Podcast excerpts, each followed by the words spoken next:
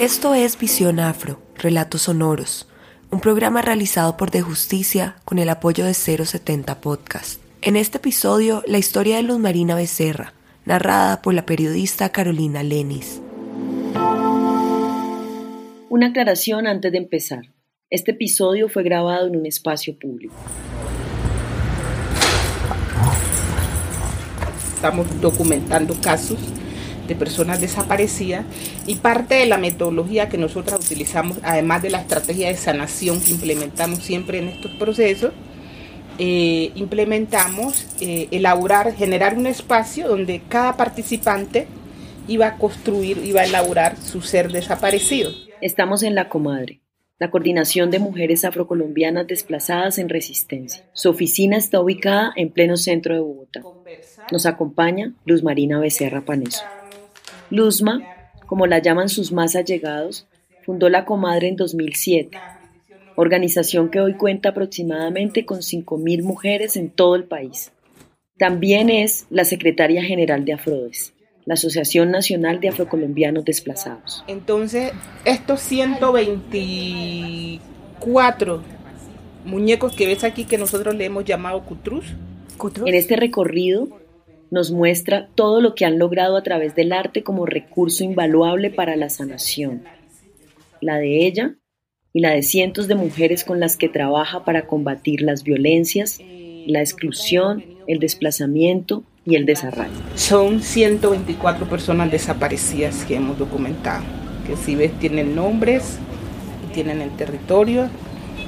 Son de Guapicauca, hay unos de Arbolete, de Apartado, de los distintos territorios donde... Los cutrús son representaciones artesanales que fungen como recordatorio de la barbarie, un recordatorio hermoso y horroroso en partes iguales. Allí reposan, en este pequeño espacio, estas piezas, trabajadas por las manos de mujeres de todo el país. Entonces, con esto queremos es mostrar cuál es la magnitud de la desaparición forzada en nuestras comunidades. Que las cifras son alarmantes, pero que no se muestran. Este es uno, un hecho bastante tortuoso. Eh, por toda la, zozobra que genera, la tortura, esto es una tortura de tú pensar siempre, ¿qué pasó con tu, con tu familia?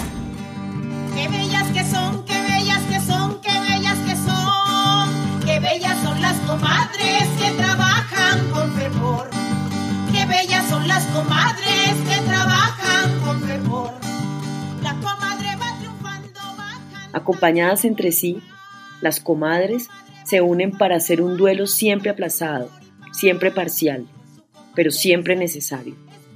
La diferencia, ahora lo hacen de modo colectivo y se sirven de acciones simbólicas, sanadoras, para acercar de nuevo a todos estos seres arrebatados por la guerra. Transitan este dolor e intentan transformarlo.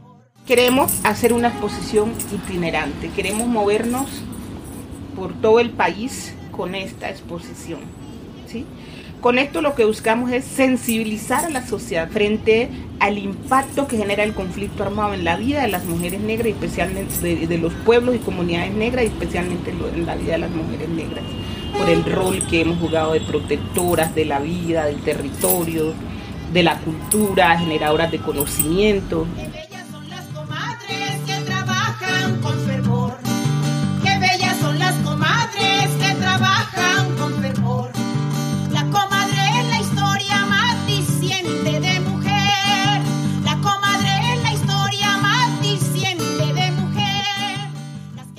Luz Marina tiene 48 años, es amable, su cabellera crespa y abundante y el vestido largo y colorido que ella misma ha elaborado parecen recorrer e iluminar todo el espacio.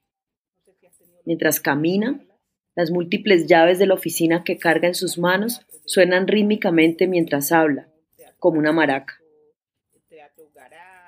Luz Marina es oriunda de Condoto, un pueblo del Chocó cuyo significado en la lengua indígena catía es río sucio. Este poblado tiene 15.000 habitantes y de allí, más o menos en el año 98, tuvo que salir desplazada y amenazada a causa de los rigores del conflicto armado. Yo nací en el Chocó, tierra bella, tierra rica, próspera y abandonada, con ricos minerales, bosques, maderas, lindas playas, pero encerrado en una emboscada. Es por todas esas riquezas que el Chocó se ha convertido en una de las tierras del mundo más explotada y codiciada. Su gente es amigable, son personas sonrientes y pujantes, que a pesar del abandono y todos los desastres, con su capacidad de lucha y su gran talante, han diseñado estrategias para salir adelante. Con sus fiestas patronales. Luz Marina ha vivido el desplazamiento de forma constante en su vida. De Condoto salió apartado, de apartado a Soacha. Cuando recién salí de Condoto, me fui donde mi hermano mayor para apartado, porque no lo conocía y quería conocerlo. Entonces me fui para allá, eh, pero desafortunadamente pues la violencia que se vivía allá, digamos que yo empiezo pues como mirando tantas mujeres que habían eh, en el barrio donde vive mi hermano, el barrio obrero, que es una de las comunas más grandes de apartado. Pero luego la violencia llegó a la casa de mi hermano. Eh, mi hermano quisieron reclutarle dos de sus hijos, dos, dos de sus hijos mayores mi hermano obviamente se opuso, nos opusimos pues a que fueran reclutados. Eh, eh, tratamos de sacarlos. cuando regresaron realmente eh, la muerte que se les dio fue una muerte impresionante a uno de mis sobrinos, Arley. Lo amarraron de un árbol, le rociaron gasolina y lo prendieron lo quemaron vivo. Son historias de verdad muy fuertes. Y a otro, el, segundo hermano, eh, al siguiente año lo mataron con un tiro de gracia. Realmente me toca a veces eh, contenerme mucho para cuando hablo de estas cosas porque son historias muy difíciles. digamos que todo esto eh, digamos, me empezó a armar de valor mirando toda esta problemática. Eh, yo tuve que salir, eh, mi hermano a mí y a una sobrina, otra hija de él que también iba a ser asesinada. Eh, nos tuvieron que sacar una noche de apartado y terminamos llegando aquí a Bogotá, pues, donde tenía también otros dos hermanos Amaneció lloviendo y oscuro el día. Y el ruido de la tormenta nos confundía.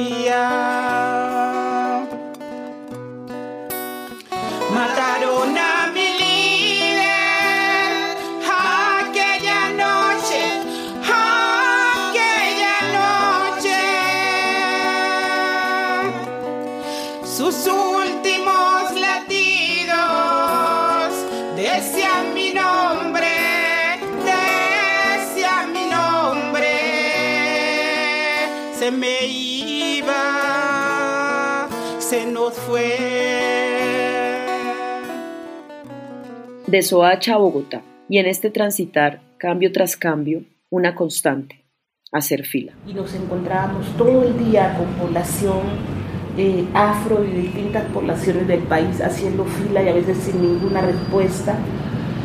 Eh, y esto nos permitió entonces hablar con las personas que nos encontrábamos haciendo filas, mirando las precariedades para, para, para, recibir algún tipo de atención, algún tipo de respuesta. Haciendo fila para reclamar por la salud, haciendo fila para reclamar por la educación, haciendo fila para reclamar por la vivienda, haciendo fila para clamar por no ser estigmatizado y poder volver a sus territorios en condiciones de dignidad y seguridad. Un día en la unidad de víctimas, un día en la oficina para la atención a los desplazados, o en la Secretaría de la Mujer, o en el ACNUR. En este hacer filas como ejercicio legítimo de ciudadanía y de restitución de derechos, empezaron a confluir muchas personas con una situación similar. Y esta infortunada coincidencia derivó en una organización poderosa que a través de todos estos años ha ido conquistando luchas jurídicas y sociales. En el 99, con varias eh, familias, nos, eh, nos, tomamos las instalaciones de la NUR. Digamos que todo esto a veces lo planeábamos cuando estábamos en esas instituciones haciendo fila y no recibíamos ningún tipo de respuesta. Entonces ya nos pensamos a, imaginar qué tipo de acciones emprender buscando llamar la atención del Estado, la atención del gobierno, para que eh, nos atendieran. Así fue que Luzma empezó, no solo a organizarse en torno a Frodes, sino que posteriormente empezó a constituir su propia organización para la defensa de las mujeres afros, las comadres. Esta lideresa se ha dedicado desde entonces a documentar y recoger en informes y documentos técnicos las afectaciones que la guerra le ha dejado al pueblo afro. Informes y documentos que ha llegado a entregar a las altas cortes, la Jurisdicción Especial para la Paz e incluso la Corte Interamericana de Derechos Humanos. El año pasado, en el marco del 25 de julio, que es el Día Internacional de la Mujer Negra, Afrocaribeña y de la Diáspora, entregamos un informe específicamente sobre violencia sexual, 109 casos que documentamos de mujeres negras víctimas de violencia sexual. Su enfoque ha sido documentar las violencias que viven estas comunidades después del desplazamiento, al llegar a las ciudades. Para ella hay dos racismos fundamentales, el institucional, cuando el Estado les limita sus oportunidades, como ocurrió tantas y tantas veces mientras hacían filas de institución en institución, y aquel racismo geográfico al verse confinados en las periferias de las ciudades.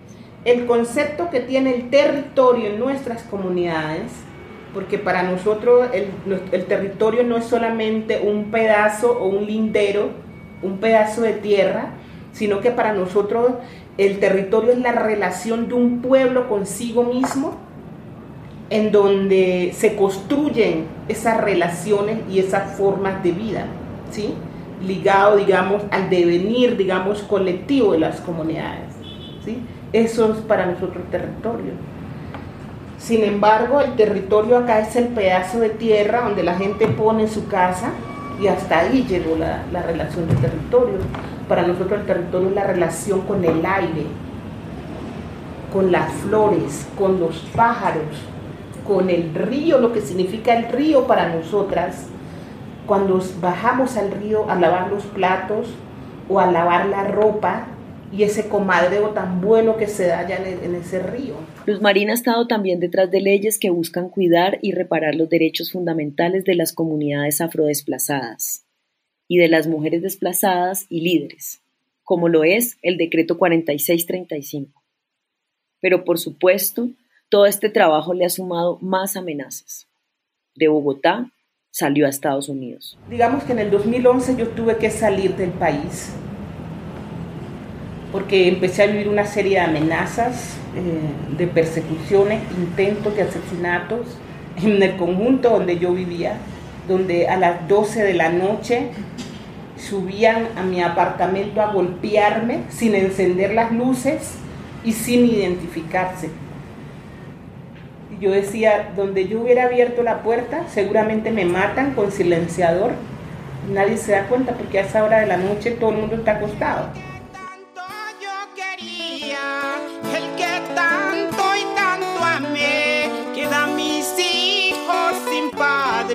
La comunidad también. Hoy clamamos por justicia, mataron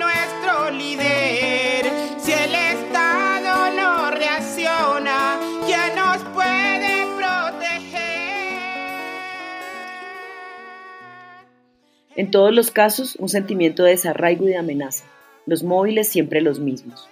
Huir de las violencias físicas, simbólicas y estructurales.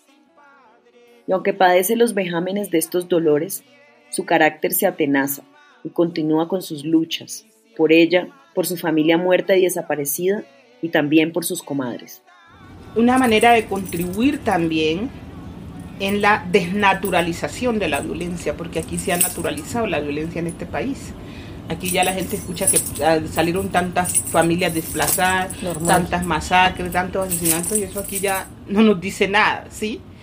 Entonces, al naturalizarla, pues estamos contribuyendo, digamos, con la, con la violencia, ¿sí? Y que se repita, que ese es un círculo, digamos, repetitivo que ha habido aquí, digamos, de la, de la violencia, que simplemente las dinámicas cambian, pero que la violencia está ahí permanente. El 21 de septiembre de 2021, Luz Marina estaba en Tumaco, Nariño, documentando casos de desaparición forzada en la comunidad negra. Allí hizo un nuevo llamado para pedir que cese la guerra y al día siguiente fue amenazada nuevamente. Un mes después, fue galardonada como Defensora del Año por el Premio Nacional a la Defensa de los Derechos Humanos. Así, la terrible paradoja de un país en donde ser lideresa es vivir en riesgo, donde la defensa de los derechos se premia, pero no se protege. Y así también la esperanzadora paradoja de que aún existen lideresas como Luz Marina, que siguen creando espacios de encuentro, que creen en tejer redes para surgir, recordar y ojalá sanar. Unamos nuestras voces en solidaridad, en amor, y porque es la manera que verdad podemos cambiar la historia de guerra y de violencia que eh, por décadas ha liderado este país y que no vemos cuándo va a ser el fin real de, de, esta violencia y de este conflicto. Yo creo que eso lo logramos en la medida en que todos nos solidaricemos y nos unamos de verdad a decir no más guerra, no más violencia, y a ponerle fin, digamos, a, este conflicto, a una guerra absurda que se ha vivido por muchas décadas en este país y que no sabemos de verdad cuándo va a ser el final.